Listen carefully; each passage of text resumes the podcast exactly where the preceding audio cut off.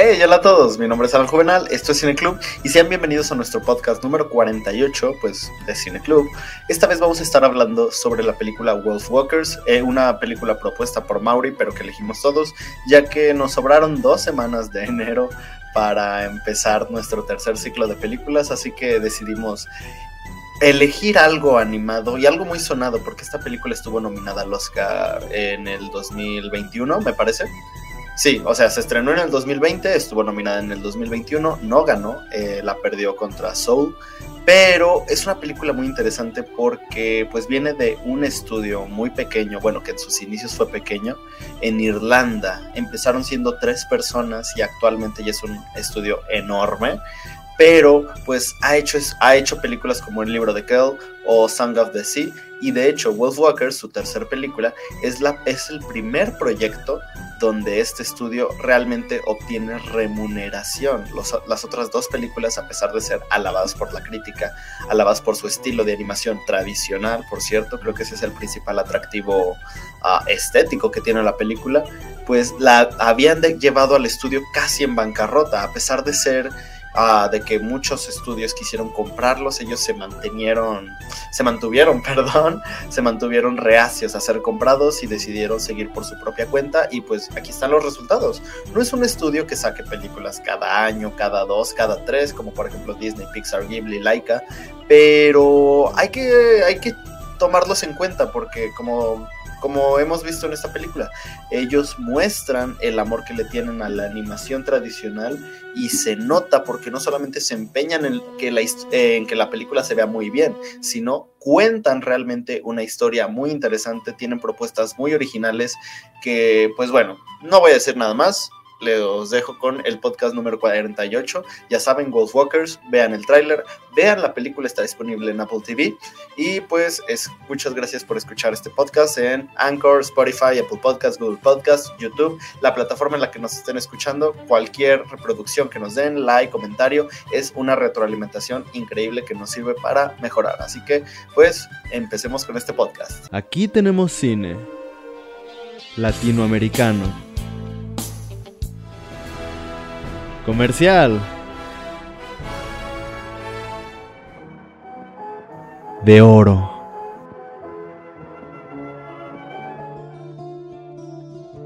De autor. Documental. De culto. Experimental. Cine Club, un espacio para todo el cine. Ah, esta película varios habían dicho que la querían ver. Ah, yo entre ellos porque Mauri siempre me la había recomendado desde que estuvo nominada a los Oscars, entonces era como de, ah, luego, luego. Y por alguna razón siempre la postergaba. Y pues ahora que dijiste que estuvo en tu top de las mejores del 2020, dije, ah, pues es una excelente opción para que, pues para que la veamos. Así que pues ya que nadie la eligió, pero tú estuvo en tu top de las mejores del 2020, Mauri, pues empieza tú. ¿Qué, nos puedes decir? ¿Qué, qué representa esta película para ti? ¿Sí me escuchan? Sí, sí, sí. Va, pues a ver.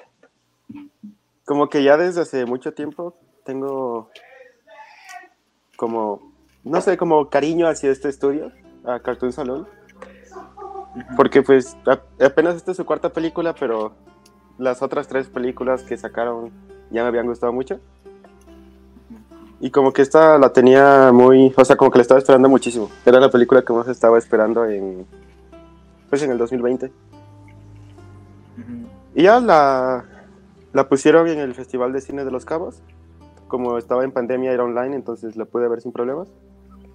Y pues sí, casi casi que inmediatamente se hizo de mis películas favoritas, no solo de animación, sino en general. Y pues ya como que me gusta cómo abarca muchos temas de manera sutil. Me gusta muchísimo la técnica que utilizaron de, pues claramente es 2D, pero cómo utilizan los trazos como parte de la narrativa para transmitir emociones o diferentes, pues diferentes cosas en el transcurso de la película. Y, y ya, no, no sé, siento que es una película muy, muy emotiva. Cool, cool. Sí, me encantó. Sí, es muy emotiva. Sí esperaba que te fuera a gustar porque sentí que sí era mucho... Muy de tu estilo, Mora. Sí, supongo que sí. A mí también me había gustado, yo nada más he visto la, la canción del mar. Creo, supongo que se llama la canción del mar, pero la que en inglés es The Song of the Sea. Sang out the sea. Y también me gusta mucho la animación. También, de hecho, es curioso, pero yo no sabía que era del mismo estudio y rápidamente me hizo pensar en, en- bueno, supongo que con que sea de animación y sea irlandesa me hace pensar en The Song of the Sea. Pero, pero está súper bonita. Aún así siento que es diferente, que The Song- este es como, como dice, como dice Mauri, ah, le dan mucha importancia a los trazos y los dejan ver y lucir mucho. Creo que en The Song of the Sea es un poco, según lo que recuerdo, es un poco menos de. Es un poco más limpio, digamos, el trazo.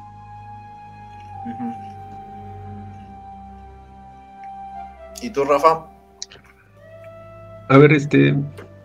Esta película sí me gustó. Y me acuerdo que, que la vi el primer día, cuando la primera película que vi en el 2021. ¿no? Y dije, este. Vamos a elegir una película animada y, y me gustó. Dije, no me decepcionó, me gustó bastante. Y sobre todo porque ahora que hay tiempos en los que mayormente se hacen películas en 3D, ahora aunque prácticamente todo es Pixar, Prácticamente cuando nominan en la temporada de premios siempre decimos Pixar otra vez va a ganar, no importa contra quién los nomine. Y cuando yo vi esta película me gustó ese, esa forma de rescatar, ¿no? Esa forma de rescatar esa animación, digamos, si se puede decir, ese clásica, ¿no? Esa animación, eh, con eh, esos dibujos de, esos trazos. Eh, eso, esa animación de cada, cómo resalta o se ve cada fotograma, ¿no? Que se te queda grabado y que eso sumamos a la música y la, y la historia, o cómo te lo cuentan, a mí lo hacen una muy buena película. Y yo creo que ya debería volverse prácticamente a varios años a ser un clásico esta película. Sí. Tiene todos los componentes, ¿no? Para volverse un clásico. De hecho, eso que mencionaste ahorita de que pues prácticamente todo es Pixar y todo es Disney. O sea, sí, porque, mira, ayer que lo estaba viendo, mm, al final sí me puse a pensar como, ok, prácticamente siento que eh, el año pasado las únicas que podían haber, pues sí, ganado un Oscar eran esta y Soul sí pensé, ok, es que Soul está aún, me gusta más porque por la forma en la que está a este nivel conceptual, por la forma en la que conceptualizan todo para crear esta, pues sí, este mundo que te plantean. Pero siento que esta mm, está hecha de una forma más humana. Porque, no sé, siento que si te pones a pensar en cómo se hacían las películas animadas de Disney de antes y cómo las hacen ahora, siento que ahora son más como hechas para hablar, para emitir como un discurso, para emitir un juicio y no tanto por querer hacer una película, no tanto por querer narrar una historia. Es como, vamos a hacer, mm, no sé, Luca, vamos a hacer Encanto, vamos a hacer estas últimas películas que han sacado simplemente para, para que ellos pongan una postura respecto a algo y no tanto por decir, yo quiero hacer esta historia.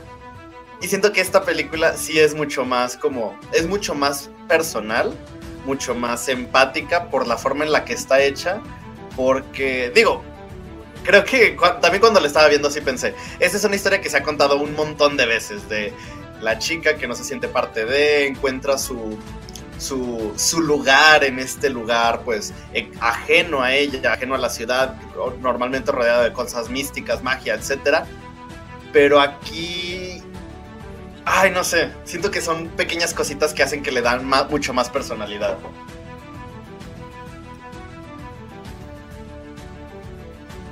Sí, es, es verdad, este, sobre todo esa historia de como No sé si a usted le pasó, pero cuando vi la película, no sé si les hizo recordar un poco a lo que es este estudio Ghibli, ¿no?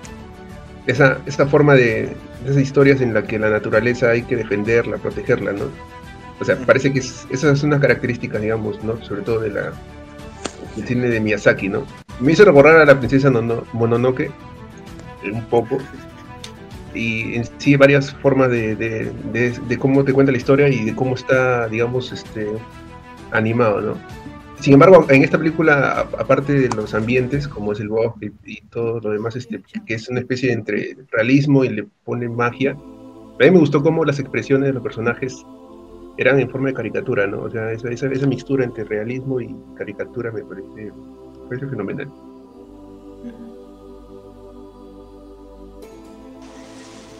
De hecho, siguiendo con lo que dijo Rafa, eh, uno de los directores, Tom Moore, sí, o sea, abiertamente dice que se inspira mucho en Ghibli, al punto que todo eso de hacer la narrativa a través de los trazos se inspiró de la princesa Kaguya, que fue, fue la, o sea, el mismo año nominaron Song of the Sea, la otra canción, de, la otra película de este director, y la princesa Kaguya.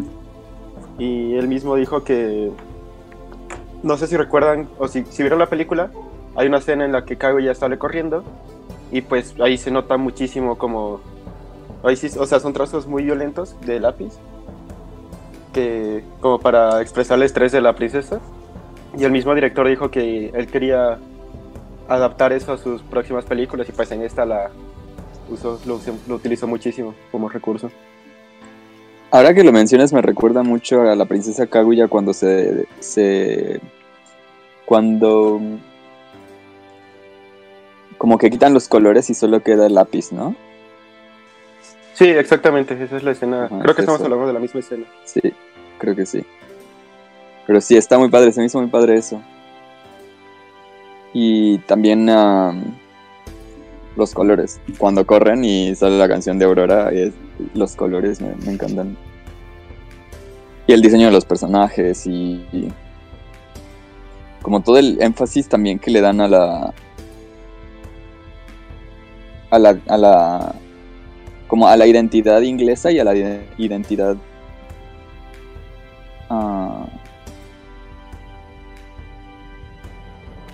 irlandesa, celta, ¿no? de el color del cabello, el color de los ojos, uh, el acento, incluso los valores.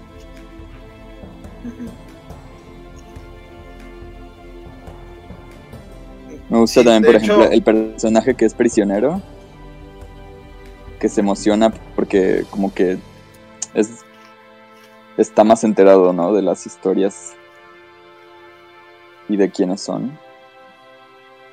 Como más en contacto con sus tradiciones irlandesas. Y por eso como que se emociona de, de que estén pasando. De hecho, ahorita que mencionas eso, sí, como... O sea, sí está muy marcado eso, porque incluso... corríganme si me equivoco, pero creo que hasta los niños o sea, los niños esos que se la pasaron ahí cagando palo, uh, estaban hechos como con líneas mucho más gruesas. O sea, y eran como de esos trazos que son como así, uno, uno, uno, otro. Como esas veces donde marcas más el lápiz para, para forzar, forzar más el trazo.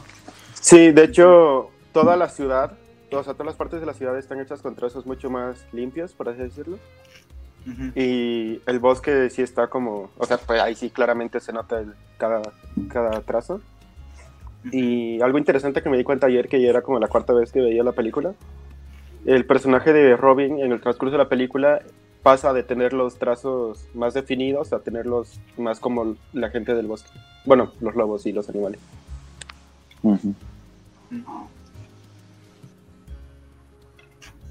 Ah, yo no me fijé en eso. Ah, tengo que volver a verla. Está muy padre la película.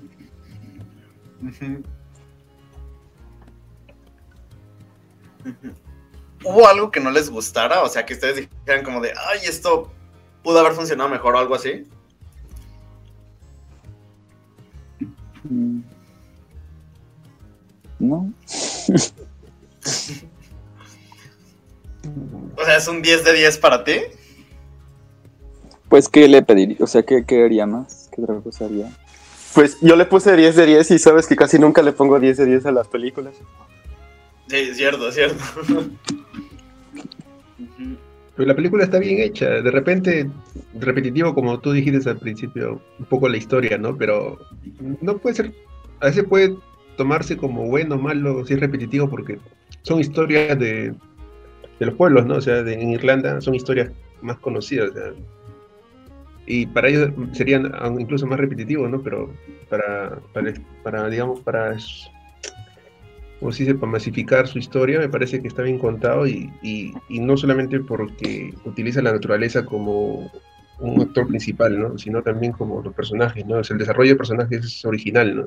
Más allá de que siempre es la chica que no pertenece a un grupo y, y encuentra su, su, su lugar de ser y acá es parecido. Pero este, otro punto fuerte creo también es la parte dramática, ¿no? Cómo lo trabaja bien sobre todo en, la parte final ¿no? de la película, donde vemos un poco más fuerte la escena donde, donde el papá se transforma o, o donde parece que, que, que la, mamá, la madre va a morir y, un poco te lo va contando bien. Y, en verdad es una película hecha para toda la familia, no, no, no creo que sea exclusivamente, digamos, para un público de mediana edad, ¿no? Para niños es más completo, yo creo. Sí, claro. Sí, de hecho eso que mencionas de la parte dramática, creo que ahí sí se diferencia de muchas cosas, porque cuando tú la vas viendo y dices, ah, ok, pues es la típica historia donde pues esta chica intenta hablar de todo esto que le ocurre, pero pues sus- los padres, que son ya figuras como más analíticas, mucho más pragmáticas, pues no le hacen caso. Pues dices, ah, tal vez hasta que ella muestre las pruebas de que esto existe, ya van a confiar en ella y así pero lo que me gusta es que buscan darle como esta algo que casi ya no se ve que porque en muchas películas estas figuras paternales siempre tienen como esta personalidad de, ok, las cosas se hacen así totalmente pum pum pum cuadradas, pero hasta que lo des- hasta que ven esto que se les ocultaba ya cambian totalmente su punto de vista, pero aquí le dan como más trasfondo, le dan más personalidad al padre. Y, e incluso cuando ya está consciente de, pues sí, de que los Goldwalkers estaban ahí y todo eso, como que sigue mostrándose un poco, pues sí, como que sigue intentando negarlo y protegiendo a su hija. Me gusta que, pues sí, que no sea como un cambio de, ah, ok, esto pasa, pum, ya voy a creer en esto otro, sino de que todavía siga manteniendo como lo que él quiere, que es protegerla. O sea, sí, wow. Y de la mano de eso, me gusta mucho también cómo pues dan tanto énfasis a algo que tristemente sigue siendo actual, de cómo muchas veces no se le da una voz a las mujeres. Y ahí pues está muy claro de que si eres hombre te ibas a, de soldado y si eres mujer a la cocina. Y hay un dato curioso igual que leí por ahí, que lo tuiteó la que hizo la voz, no sé si se acuerdan de la señora como que era la encargada de las cocinas, Sí, Ajá, claro. que le dice que lleva toda la vida ahí. Que esa que justamente ese personaje no tiene nombre porque pues era para seguir con eso de que no tenían una voz como no tenían una ellos- ellas no podían decidir Oh. Wow.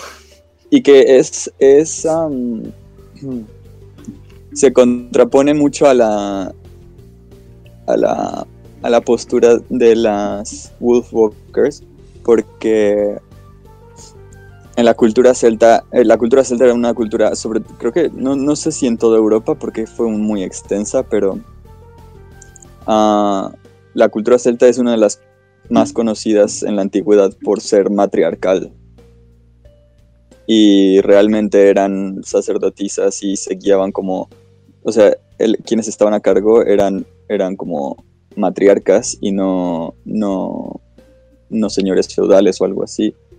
Y una de las diosas más famosas de la cultura celta es eh, Epona, que es pues la diosa de la fertilidad y, y la maternidad, la agricultura, la tierra, y es como la deidad central de, la cultura celta. Entonces es muy, en muchos sentidos, pues contrasta a lo inglés con lo pagano que ellos llaman.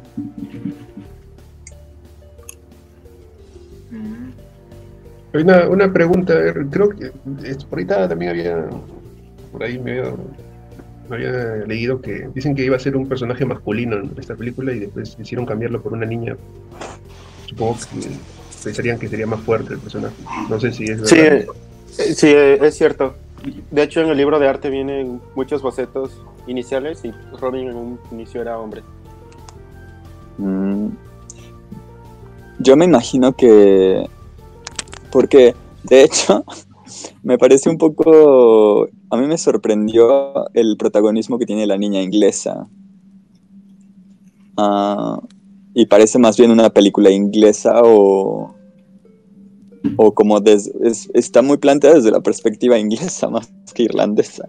Entonces me llamó mucho la atención y supongo que ha de haber tenido, ha tenido, ha de haber tenido relación con eso eh, posiblemente se dieron cuenta de que estaban dándole demasiado protagonismo a las perspectivas a las que querían expresar una alternativa.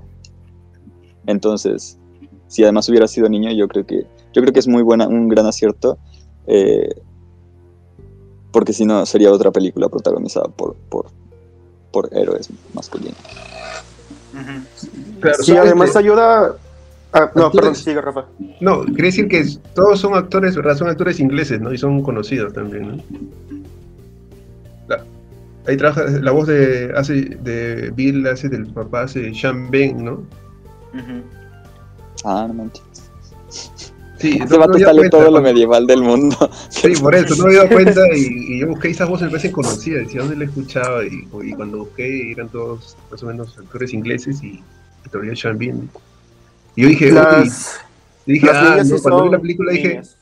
Y dije, ah, seguramente lo iban a matar, digo, porque ese siempre lo matan en todo, en todo en. Ujú. Felizmente esta vez no, la de- no, no lo mataron al personaje. Nada, eso nomás quería, quería agregar eso. A mí me parece, en ese sentido, me parece la, la voz. Ahora que creo que Mauri mencionó que son niñas de pequeñas las dos, ¿no? Entiendo. Sí, ambas. Porque a mí la voz de Maid me pareció increíble. Cuando hace ruidos de lobo es como, ¡oh! Es muy buena. ¡Qué rayos! ¿Alguien lo vio en doblaje? ¿Alguien, hay, ¿Hay en doblaje esta película? Ayer descubrí que sí hay, no sabía, pero todas las veces la vi en inglés. No, yo no la vi en, en español, ¿no? Mm, Yo tampoco. No, Ni siquiera un tráiler en español lo encontré.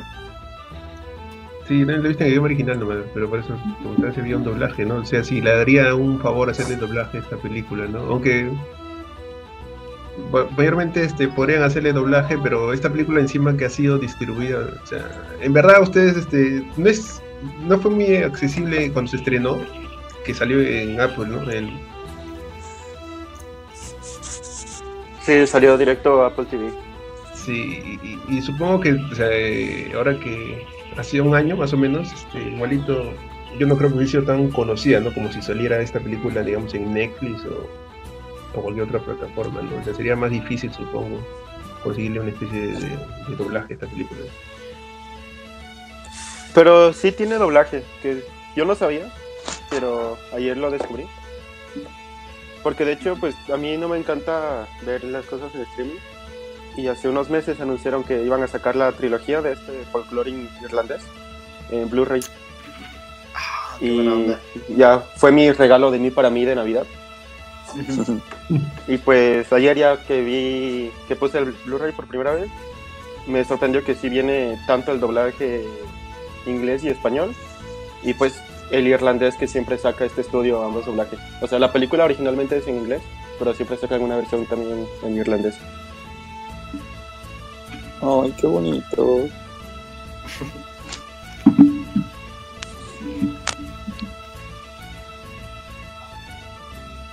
Yo creo que esta película sí le hizo bien que se estrenara como en streaming por la pandemia. Y creo que también principalmente porque creo que no es de las películas que... O sea, ahorita cosas animadas que se estrenen en cines definitivamente no. No jalan gente. Y no creo que esta película sea de las que el boca en boca les funcione. Ah, ya se fue Mauri. que el boca en boca les funcione como de una forma tan rápida. Porque pues incluso haber estado nominada en los Oscars como que no. Es que no sé. Siento que tal vez si se hubiera estrenado como en Netflix, en algo más... En una plataforma mucho más popular. Porque también Apple TV creo que es la que menos... Menos usuarios tiene. Pero también está viendo que es la primera película de este estudio que realmente hace que generen ganancias.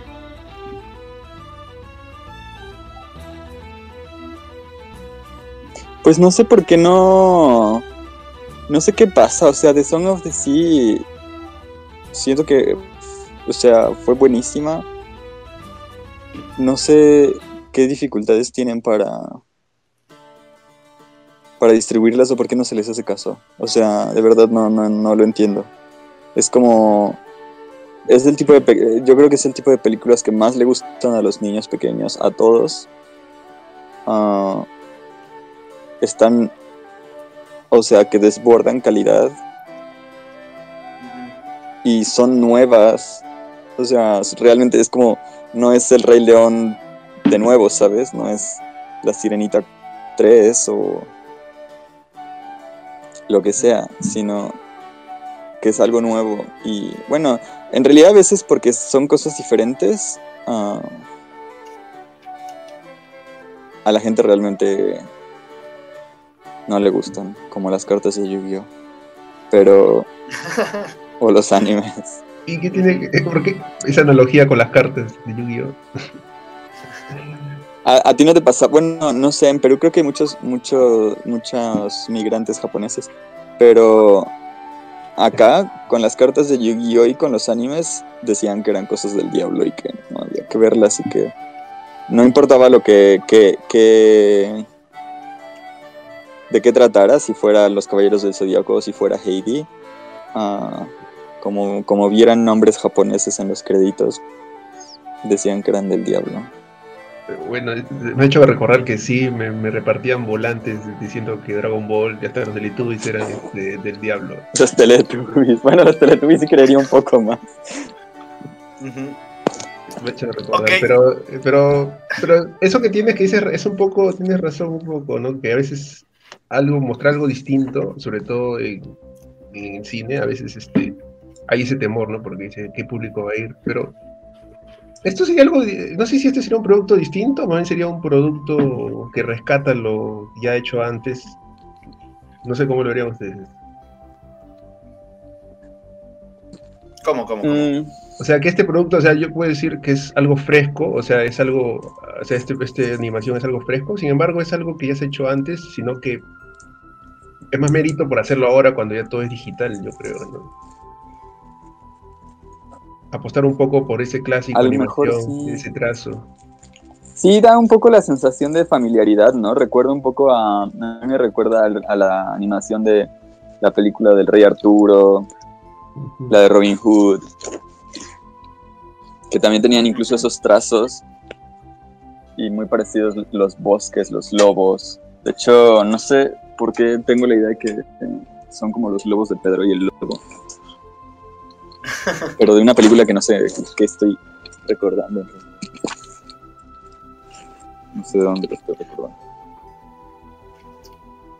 Oh. Ah, yo creo que sí se... de- Mira, siento que sí se debería apostar más como por esta animación tradicional. Porque, por ejemplo, ahora que, se, que es lo digital, siento que es como más sistemático. Por ejemplo, no sé si vieron esas... eh, Ay, creo que tú lo mencionaste, Mora, de que en Estudio Ghibli lo que hacían... O sea, creo que lo mencionaste la semana pasada porque Co- coincidentemente esta semana también vi un docu- vi una entrevista de eso donde Miyazaki decía que no no le gustaba que se repitieran cuadros como que cada cuadro tenía que dibujarse por sí solo para que tuviera como cierta autonomía ¿sí lo dijiste tú? Sí, sí, sí. Entonces creo que vi la como misma que tiene- entrevista. Como que tiene alma, ¿no? O sea, Ujú, Y también, cada cuadro también- es único. también por eso demoran en hacer películas, digamos, ¿no? Sí, Y vale la pena. sí, que- tam- ¿Mm? también es difícil que, que le ganes. Ah, claro. Por ejemplo, y, y quiero hacer esta comparación con esta película que a mí no me gustó tanto. Bueno, sí me gustó, pero siempre tengo esta discusión de que yo creo que no merece tanto el Oscar. Que es la de, por ejemplo, Cartas a Van Gogh. Porque todo el mundo decía, es que la película está Uy. hecha con puras pinturas, puras La pinturas. película es buena, es buena.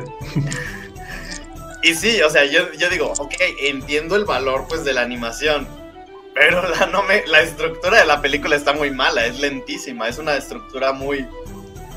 O sea, no, no tiene ritmo.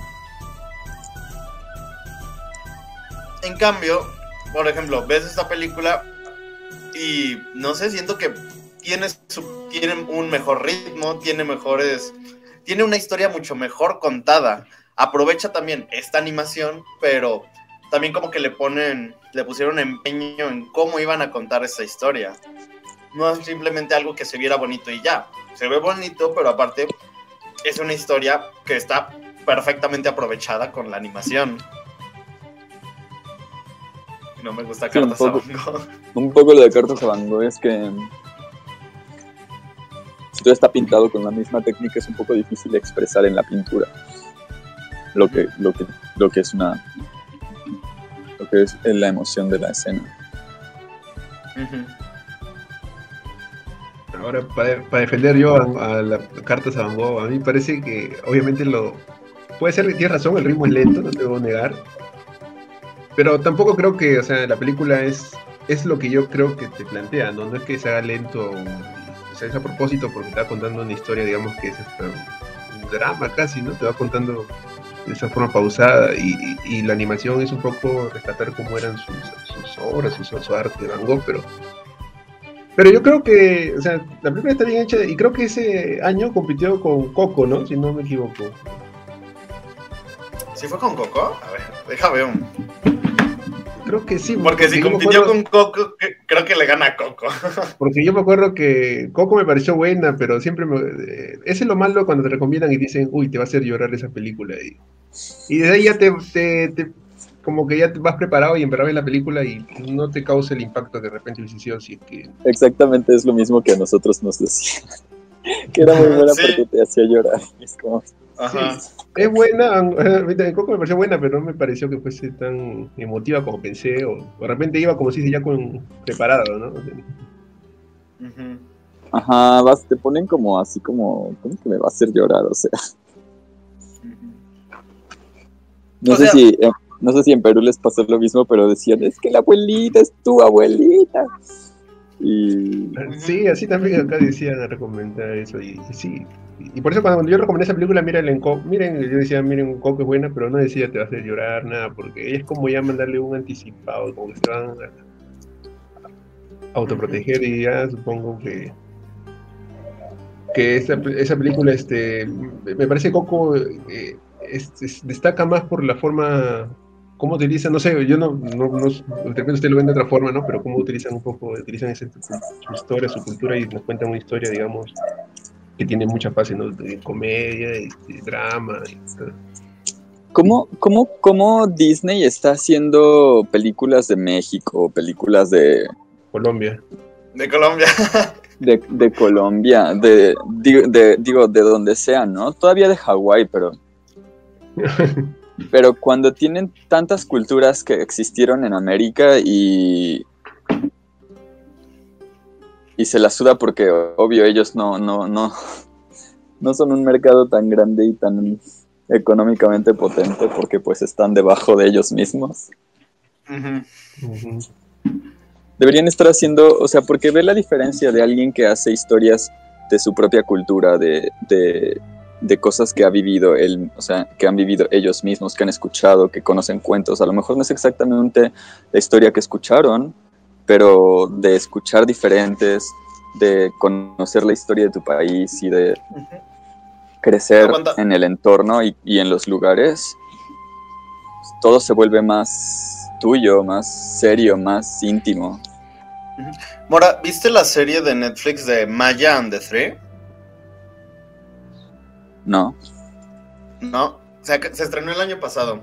Ah, esa es mexicana, ¿no? O sea, la creó un mexicano, pero pues fue en, en Estados Unidos. Ah, Pero, o sea, pues es creada por Jorge Gutiérrez, pues que es el, yo creo que es la persona que ha pues, que, que para mí, creo que Jorge Gutiérrez es el mejor animador mexicano, porque pues, volvemos a lo mismo, él pues trabaja en Estados Unidos y siempre ha trabajado en Estados Unidos, pero él no anima nada que no pertenezca pues a su cultura mexa, o sea, él ya hizo, él fue el creador de El Tigre, hizo el libro de la vida y ahora hizo esto de Maya and the Three. Y creo que es justamente lo que, o sea, lo que tú decías, como, sí, trabaja en Estados Unidos, pero pues él siempre hace historias, escribe, dirige, anima cosas sobre su propia cultura con la que él creció. O sea, a pesar de que, con, que le gusta mucho esta cultura prehispánica, pues a él le encantan los luchadores y pues creó el tigre y entonces si, de repente ves todo su trabajo como muralista también, siempre está referenciando todo este estilo de los carteles de lucha libre de los noventas, etcétera. Pero creo que tienes razón en esto de cómo se ponen a hacer siempre historias. Creo que volvemos a lo mismo. Hacen historias como Luca en Italia, Encanto, México, esta animación de Bao de Japón, justamente para porque hacen estas películas no por decir, ah, quiero contar esta historia, sino dicen, ah, quiero hacer una historia de México porque va a pegar, porque pues para que la gente diga, miren cómo nosotros integramos una cultura diferente a la nuestra con pues esta macroempresa que es Disney. Y al momento de que lo hacen, ape- apegan al patos de una forma muy sencilla, porque dicen, ah, ok, tenemos esta figura de la abuela, es muy fácil de, de, trasladarla al dibujo. Tenemos, hay que recolectar toda esta información de qué es lo que, le- de qué es lo que eh, existe en México y simplemente ponerlo en pantalla para que la gente diga, ay, mira, esto es México, ja, ja, ja. No sé, siento que volvemos a lo mismo, es muy, muy sencillo porque simplemente es darte cuenta de qué existe en este país, darte cuenta que es parte de la cultura y simplemente ponerlo en la película y ya. Sí, porque es un poco lo que dices, ¿no? En torno, al, en torno al aspecto de las historias que son universales. Que está bien, o sea, están bien las historias universales, pero comparando con esto de. con, con The Wolf, Wolf, Wolfwalkers, um, no solo es una historia universal, como tú dices, de la chica que no se siente en. En, en el lugar correcto, o que tiene que traicionar a su digo, no traicionar, pero tiene que enfrentarse a su propia familia o a su propia patria. Y, y además lo de la ecología, la tala de bosques, los espíritus del bosque y tal, ¿no? Como, como mencionaron de, de, de la princesa Mononoke y tal. Y todas esas referencias, pues sí, son parte, son, son elementos que ligan esta historia como a, a, a situaciones que se viven en todo el mundo. Sino que, pero, pero además de ello, no, o sea, se, se, se sostiene y, y, y, siempre es y será irlandesa Wolf, Wolfwalkers. No porque sean Wolfwalkers y hablen en, en, en, en, irlandés, sino porque es parte de la historia de, de, Irlanda, cuenta la historia de Irlanda y de la gente que, que, es, que estuvo ahí y, y, los conflictos que representan. Eh, el, el, el, integrarte al, al statu quo, a la vida en sociedad, y a cambio tener que dejar tu, tu cultura. Y eso es parte, y eso es algo que, y especialmente en el, en el sentido de irlandeses e ingleses, es algo que solo, que solo sucede en Irlanda, ¿no? Concretamente. Uh -huh. ¿Ibas a decir algo, Rafa? No, pero este, ahora que me das este un poco en pase. Sí, eso que dicen un poco cómo es, hacen a veces, este, como tú dices, empresas que podrían contar historias, digamos, más cercanos, hasta podría decirse más fácil, ¿no? Porque algo que es tu entorno sería más fácil contar algo que tú sepas, más que buscar historias de otros lugares, ¿no? Quiero preguntarte, cuando hicieron películas Coco, por ejemplo, ¿habían, o sea, eh, mexicanos involucrados en las historias o todo eran, digamos, este, eh, este, extranjeros, digamos, los que elaboran la historia? Porque, porque me pregunto a veces si es, es necesario también, este, digamos, este, más allá de que tú cuentes una historia, también de repente sirve para poder integrar personas extranjeros a trabajar en tu empresa, digamos. Así como tú dices que mandan un mensaje como que, mira, yo involucro esta historia porque me gusta involucrar a otros países, también involucran de repente, digamos, empleados de otros países y también hace que la empresa sea diversificada, no solamente a nivel de producción, sino a nivel también de, de empresa, digamos. ¿no? Yo no sé si, eh, ¿qué tanto México está involucrado, digamos, en, Pixar? O sea, ¿qué tanto México, ustedes saben qué tanto está involucrado en Pixar? No, bueno, muchísimo. O sea, México está súper involucrado en Estados Unidos en todo lo que hacen, en realidad. Pero digo, no, y no está, no está mal que, que, hagan uh, películas sobre cosas mexicanas, sino que se me hace un poco se me hacen un poco hipócritas las películas. O sea, tienen algo ahí de, de, hipocresía. Obviamente no a nivel artístico, porque los artistas pues están ahí dándolo todo. Mexicanos y estadounidenses seguramente, no dudo. Y de todos lados, o sea, seguramente habría artistas de todo, de todo el mundo en Pixar. Pero... O sea, es un poco, a mí me parece un poco hipócrita la decisión de, ay, sí, vamos a, hacer películas que visibilicen la cultura mexicana. Ay, sí, vamos a hacer películas que visibilicen la cultura colombiana y tal. Cuando, pues ahí están ellos. o sea, no sé cuántas, cuántas, eh, cuántas, cuántas culturas están ahí en, el norte de América, en Canadá, en Estados Unidos, que lo hicieron con, con Moana y los hawaianos. Pero. Pero hay más. Y hay muchas que están muy marginadas actualmente y que existen ahí, o sea, ¿sabes? O sea, no sé. Ahora, con Encanto y digamos, hay una, o sea, uno ve la animación de Encanto y de Coco y hay muchas similitudes y, y si van a seguir haciendo, como tú dices, Pixar o este, digamos, Disney va a tener haciendo en general muchas películas animadas, va a parecer que todo va a ser muy, va a haber una ¿cómo se puede decir? Este, una especie de, autoplagio ¿no? en, cuanto a animación. No sé, yo ya voy a comenzar a ver que todos, para ellos todos los personajes de las culturas es igual. No sé si te le pasa eso. Sí, sí, sí. Espera, quiero checar como este calendario de Disney Pixar, de qué es lo que, sí, que sigue que van a sacar, porque creo que la siguiente es la de la niña zorra, pero no me acuerdo bien este año. Sí, sí, sí. La de la niña que se convierte en una zorra roja o algo así. Pero creo que tú. ¿Y esa es japonesa? Sí, sí, sí. Sí, mm. justamente. Pero, eh, por ejemplo, cuando, cuando Disney hace Mulan, digamos, la animada, no la nefasta animación que hicieron, de la nefasta película que hicieron, sino la animada, también se podría tomar un poco en cuenta de, por qué tomaron esa cultura, digamos. Podría haber sido también una, o ese es distinto. Mm. Ahí yo creo que nada más agarraron el cuento. Es decir, estaban agarrando cuentos de todos lados y los situaban más o menos donde era. La Bella y la Bestia es en Francia, eh, Blancanieves en Alemania. Están muy chidos estos videos.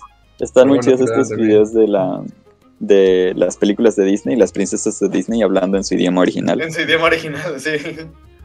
O sea, no en su idioma original, sino en el idioma como nativo de la princesa. Ajá.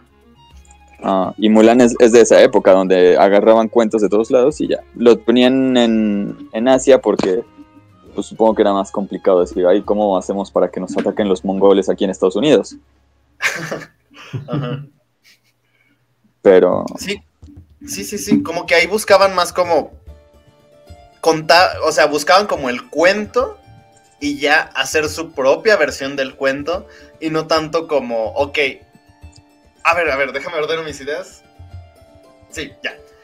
en ese entonces como que tomaban el cuento y querían hacer su propia versión del cuento, pero ahora lo que hacen es elegir un país y alrededor de ese país dicen, ok, pues pónganse a escribir una historia sobre este país. Ya no es tanto como vamos a querer contar nuestra versión de Mulan, de Blancanieves, de La Bella y la Bestia, de Cenicienta, etcétera, sino como, ay, pues ahora de qué hablamos. No, pues, ¿qué te parece si de Rusia? Ah, sí, de una princesa, no sé, que tome osos o algo así. Ahora simplemente es elegir un país y ya. Y el problema, digo, yo no creo que se, o sea, a ver, las películas están bien hechas. Mulan está bien hecha, Coco está bien hecho, o sea, están bien. Ah, yo lo que creo es que... Yo lo que creo es que se nota que son películas gringas. O sea, y que siempre se va a notar. O sea, que, que tú haz las películas de las culturas que quieras, pero que difícilmente vas a poder quitarte lo que tienes de tantos años de toda tu vida y desde pequeño. Es muy difícil, o sea, ¿cómo le haces? Se nota, se nota, es obvio que Coco es una película gringa que habla sobre México. Y en ese sentido, pues por más mexicana que la quieran hacer, es como, no sé, yo me resisto. O sea, yo siento las ganas de resistirme a Coco, de decir, ahí, algo está mal aquí, o sea, es que, ¿qué pasa con esto? Está muy bien, está bien hecha, no puedo decir como, ay, aquí este frame está mal, o esta animación la hicieron mal, o la historia no tiene sentido, o lo que quieras. Pero sí me da cosa ver que, que las cosas con las que yo crecí, los alebrijes, que, se, que veías en los tianguis y, que la gente te la pintan como algo que no conoces o sea, que, que es como si fuera un doppelganger o algo así, ¿sabes? Como sé que está ahí, veo las características como superficiales, pero en el fondo algo me espanta, hay algo ominoso al respecto, algo este, siniestro, hay como... Y,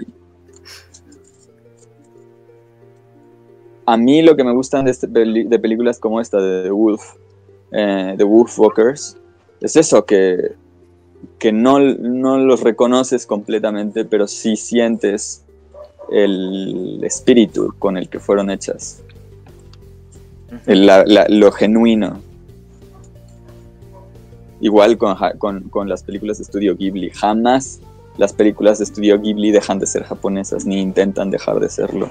Pueden hablar sobre la relación de, Japón con otros lugares, pueden hablar de personajes extranjeros y lo que quieras, pero siempre, siempre de países, este, de, país, de países fantásticos, ¿no? Pero super europeos, o como Violet Evergarden o lo que quieras, pero siempre son japonesas. siempre son japonesas. Qué buen anime de Violet Evergarden. Sí. Sí, sí, sí. Y, de hecho, de hecho hay, hay ahora Que lo mencionas, este, ahora que mencionas me ha hecho acordar que tú dijiste el juego de calamar también era como si se notaba un producto que era, o sea, un producto, por más que estaba haciendo de, digamos, obviamente de parte de Asia, este, tú notas que, que es un producto hecho... Es una producción gringa. una producción gringa. Y se nota, ¿sí o no? Sí, Sí, eso, me has hecho acordar y tienes razón, hay muchas cosas que son así y claro, este, a veces este, quitarte eso es, es difícil, o sea, no, por más que le pongas todo el empeño y el producto sea bueno, igual se nota de que no es natural, digamos. Sí, sí, sí, que es curioso porque en, Corea como que sí han desarrollado mucho su propio estilo de telenovelas y series. Ah, sí. Pero el juego del calamar es muy gringa por ejemplo, ve la película de Tren a Busan y es muy, mm. muy, es mucho este estilo, yo siento que sí tiene mucho este estilo propio de, de este horror asiático. Sí, que empezó en Japón, ¿no? El terror asiático, digamos, es característico. O sea, tú, tú detectas un poco cómo es su forma de hacer cine de terror, por ejemplo. Pero sacaron una secuela el año pasado y como, sí, como dice Mora, como que se agringa. Como, pues sí, toda esta onda de sacar secuelas también es producto del capitalismo, pero sí se sintió muy, ya, ma- ya como si fuera hecha más para, para insertarse en un mercado más occidental. Y creo que no solamente aplica para, para animación, o sea, creo que aplica en general. Tú ves una película Sí. mexicana y dices, ah, ok, pues es mexicana. En cambio, si de repente ves una, o sea, si ves una comedia romántica mexicana, sabes que es de México, pero ves el estilo de una comedia romántica, no sé, española, y de verdad, no, más allá de que pues existe esta diferencia de acentos y así, como que cada país ya, ya va formando su propio estilo. Y pues sí. Tal vez por eso se hacen tantos remakes.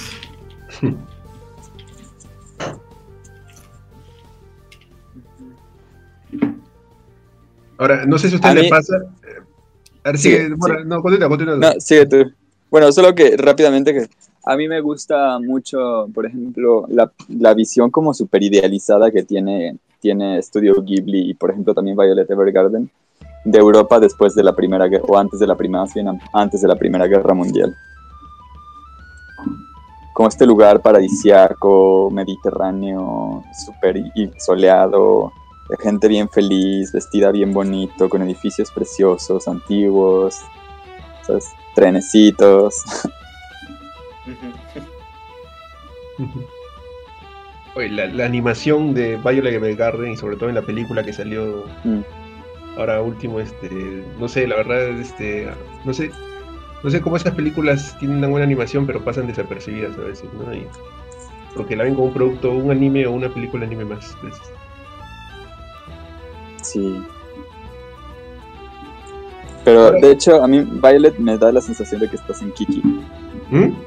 Me da la sensación con Violet de que estás en la misma ciudad que la de Kiki, entregas a domicilio. Ah,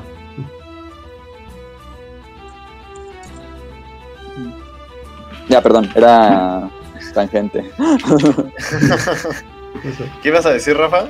No, justo que cuando están hablando de un poco de cómo no es natural a veces cuando haces un producto que quiere representar a otro lugar. Este, por ejemplo, algo me pasa con las películas de guerra. Por ejemplo, ver películas a veces de guerra de tinte gringos es como que ya sé quién son, quiénes son los malos ya, y te los pintan Ah. como que fuesen malos.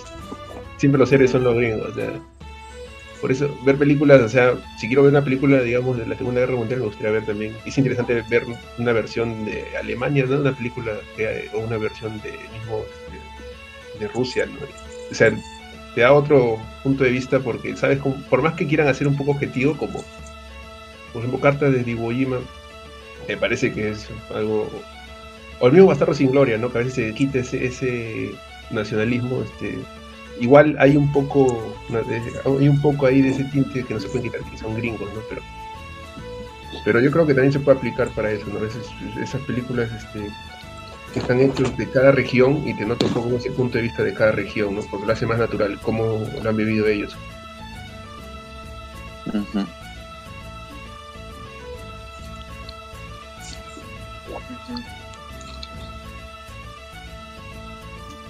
Me acabo de dar cuenta que sí me hace falta como ver un poco más de películas orient ver pues más cine de anime. No, nunca había escuchado la, la de Violet Evergarden, pero ya vi unas dos. cuantas imágenes y me llamó la, muchísimo la atención. ¿Cuántas películas son? ¿Dos? Y un Gaiden, creo, ¿no? No me acuerdo. Ay, Violet, creo que son dos películas, un episodio especial y una y como 24 episodios. Claro, 24 es la una temporada. Este está en Netflix. Ah, o sea, también todo, es un anime. Todo está en Netflix. Sí, Sí, es un, es todo un está en Netflix. Todo, la película. Además, ese, eso de Violet Evergarden es es súper, se me hace tan... ay. Cada vez, pas, cada capítulo es como lloras más y es como no puede ser peor el siguiente capítulo, no puede ser más Ya, triste pero, y pero, desesperante. pero no, y pero el no siguiente capítulo es como más desesperante. Y es como, ¿cómo puede ser? no puedes negar que los últimos capítulos de la serie son los más dramáticos que hay, creo. sí, sí, sea, a eso me refiero, o sea, que en, va... en- en fila, o sea. Hay, hay Uno partes por graciosas uno. que son al inicio. Ajá. Sí, sí, y exacto. Es dramón, dramón y dramón. Sí, sí, sí, sí, sí. Pero está tan bien contado y, está tan metido en la historia que. Y más es. O sea. Es curativo Violet Evergarden. Es como. Es como. Poco a poco y va sa- sacando ella sus traumas y vas sacando tú tus traumas cada episodio más profundo y más profundo. Y al final que te digan, ah, pues nunca vas, nunca se va a quitar ese dolor. Siempre va a estar ahí. Es como, Sí, y, y te sacan todavía esos episodios especiales de esa película para que todavía vamos a ver si cierra y todavía no cierra, no cierra. sí, sí, sí. Sí, sí, como- sí, que tú sigues esperando ya que encuentre un novio, que se encuentre alguien por O sea, te dan la esperanza en cada, en cada Que episodio puedan, más sí. o cada película y nada, sigue peor. de- Sí, sí. Y se mete más. Y es más. O sea, no, no. Es increíble Violet Evergarden. O sea, no, no he visto algo comparado en, en, en lo dramático. No he visto nada que se compare a Violet Evergarden. Yo estaba así como, pero por favor ya paren de hacerme llorar. Por favor, ya no. ¿Qué onda con Violet Evergarden? Entonces, si la quiero empezar a ver, empiezo viendo El anime. esos 24 episodios y luego las películas. Sí. Sí. Sí, el, sí, el anime tienes que ver, obviamente. Está en orden cronológico, tienes que verlo. En, Ujú. en orden de que salieron. Y es muy, sí, creo que es muy importante ver el anime primero porque... No, sí, el anime es importantísimo para que llegue Sí, porque ajá, es de el anime es la terapia. Ujú. Va Es que muy bueno, hasta hay cap- capítulos que, que cuentan una historia particular, o sea, a pesar que es todo seguido, este, hay historias que cierran en un mismo capítulo. Sí, la mayoría creo. Sí, la mayoría. Y son muy bonitas las historias también, o sea, son súper... Ah, sí, muy buenas, ¿eh? Y la animación es muy buena, a mí me gusta la animación. ¿eh? Sí. La voy a ver.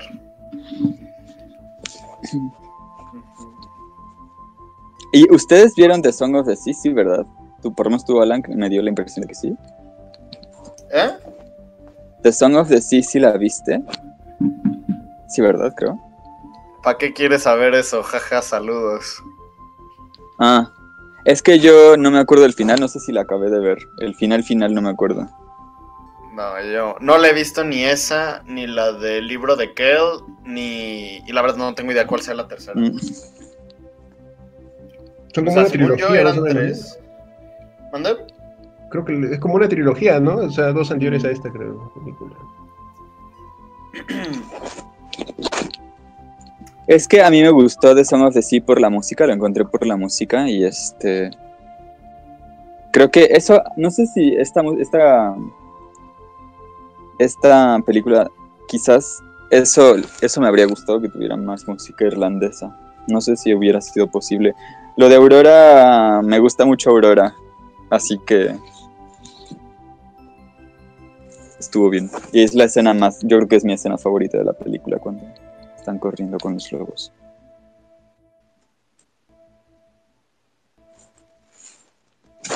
Bueno, sí, es una cuál- secuencia.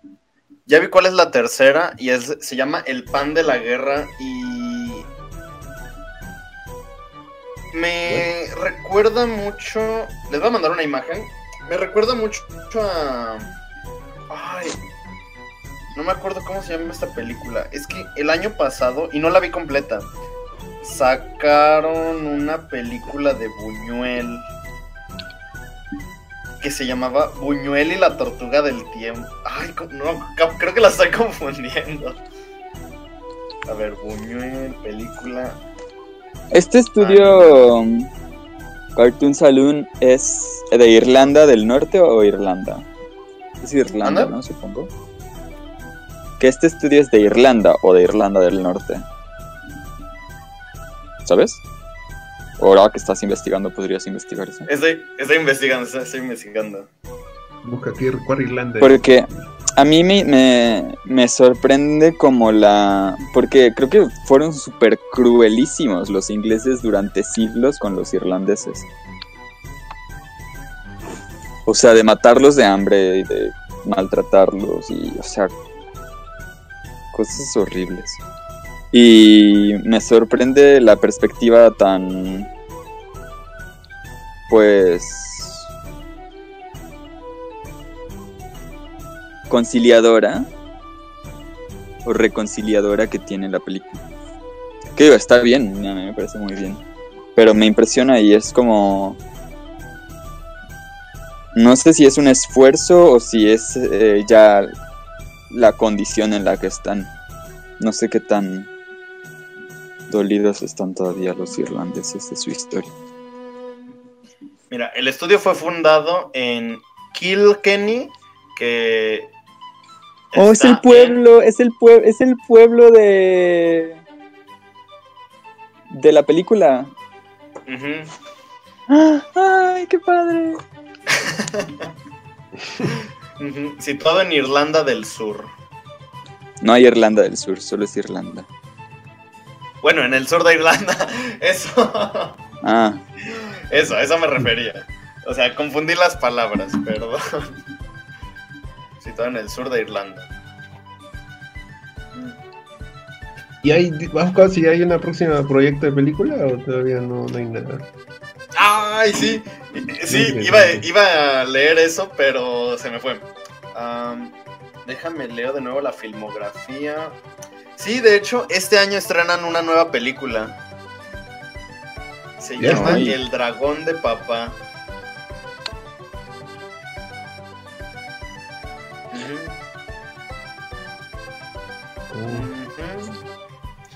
Yo pensaba que los niñitos, yo pensaba que los niñitos iban a ayudar a, a rescatar a la la mamá lobita. Yo también. Pero me gustó más eso, de que demostraran que pues... Porque justamente ahora que mencionas eso, era lo que quería mencionar hace rato. Que a fin de cuenta, Robin y Meg, no, ¿cómo se llamaba? Mep. Meb, Meg. Meb.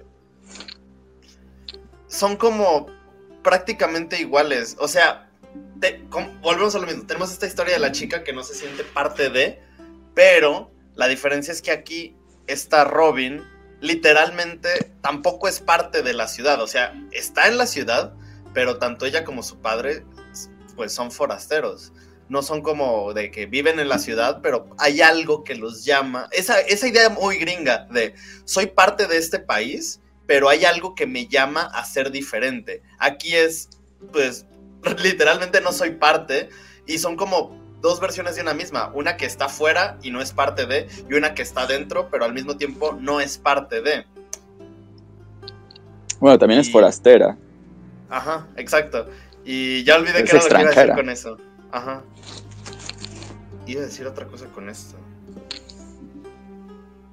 ¿Qué fue lo primero que dijiste, Mora? Que pensé que los niños iban a a ayudar. Ah, sí, sí, sí, sí, sí. Sí, sí, sí, sí, sí. Pues es como reforzar esta idea de que pues son como más independientes, como aparte de que son más, pues sí, de que son forasteras, como que ellas mismas buscan como solucionar sus propias cosas. Y lo que me gustó, volvemos a eso que de los niños, es que en distintos puntos sientes que la película como que puede llegar a ciertas cosas, pero es como estos giros. Por ejemplo, cuando vi que lo de los Wolfwalkers, eh, o sea, como que te podían transformar si te mordían, yo dije, ok, estoy casi seguro de que al final va a haber como esta alianza entre humanos y Wolfwalkers y van a vivir en paz y un final muy feliz para enseñarnos que, pues, los prejuicios y que hay que cuidar el ambiente. Pero no, es, no, no acaba así. Y creo que la película es muy, como que tampoco es como que la película busque como hacer estos giros para sorprenderte. Porque en el momento en el que ves la jaula ya sabes que pues obviamente ahí está la mamá. Pero no le da tanta importancia como para decir, wow, mira, lo revelamos, aquí está la mamá. Sino como que no busca caer en estas... en estos clichés tan... Pues sí, que últimamente se vuelven tan populares. Es que, ¿sabes qué? Yo creo que no, yo no le daría una interpretación de ecolo- ecologista a la película. Y me gusta porque es una, es, es este, es una mentira ideológica que te hace creer que por talar árboles estabas contribuyendo al calentamiento global. No es cierto.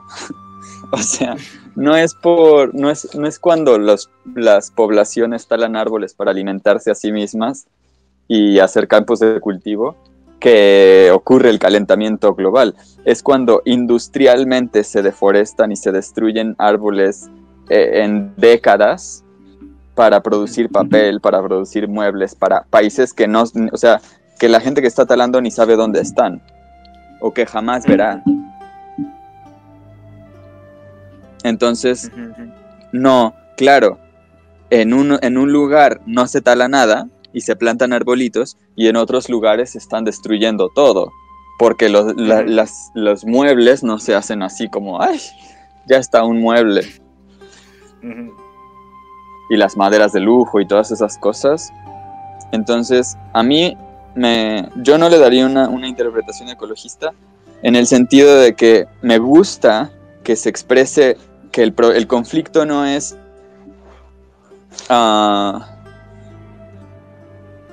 eh, están defendiendo el bosque porque el pueblo es un peligro para el bosque, sino que pues hay un pueblo y hay un bosque, ¿no? Pero ahí en medio están los wolf- wolfwalkers y la manada de lobos que necesitan un lugar para vivir. Entonces, ellos no están así como vamos a matar a los humanos porque vamos a defender nuestras tierras, sino que dicen, bueno, pues nos vamos, pero dejen irnos. O sea, y, y que al final se van.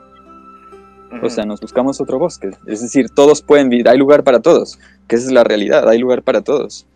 Ah, Pero, pero se terminan yendo ellos.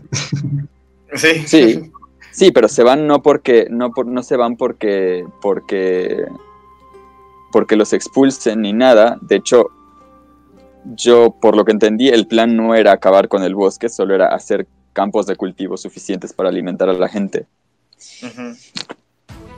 Y se van. bueno, ahí también metes como ahí también metes como esta este otro conflicto que es el conflicto pues eclesiástico de del Lord Lord Protector. Ajá. ¿Qué es lo, la otra, lo, lo- otro que quería decir? Que, se, que son extranjeros, son foráneos, no solo en el sentido de que no pertenecen o no nacieron ahí, sino también, y en parte con lo que decía Mauri, de del lugar de la mujer y, y cómo se representa el lugar de la mujer en la película. Eh, Este, incluso el padre, es decir, son, for- son, son marginados en el sentido de que no cumplen con los roles que se les asignan. El papá, si no caza a los lobos, pues lo, lo desechan, ¿no? Lo, lo, lo, lo mandan a la guerra a ver si se muere. Ajá, no a tiene niñas, sentido si no cumple ajá. su propósito. Ajá. Y que no, no dejan de ser, o sea, ni siquiera tan, es tanto en el sentido de contribuir, sino de estar bajo control. Que a la niña no la mandan a, la, a, a las cocinas para que contribuya, que, que contribuye esa niña ahí, sino para, para tenerla bajo control. Es como, eres mujer, tu lugar es en la cocina. Y aunque no importa si eres una mujer mayor, como las ancianas, o si eres una niña, es como, ahí te tenemos que tener porque, pues sí, de- incluso ah, creo que se lo menciona de que cuando ella menciona, le menciona al Lord Commander de los Wolfwalkers, pues simplemente como le dice, o cállate o no volverás a ver a tu padre, cosas así, Sí, puro control.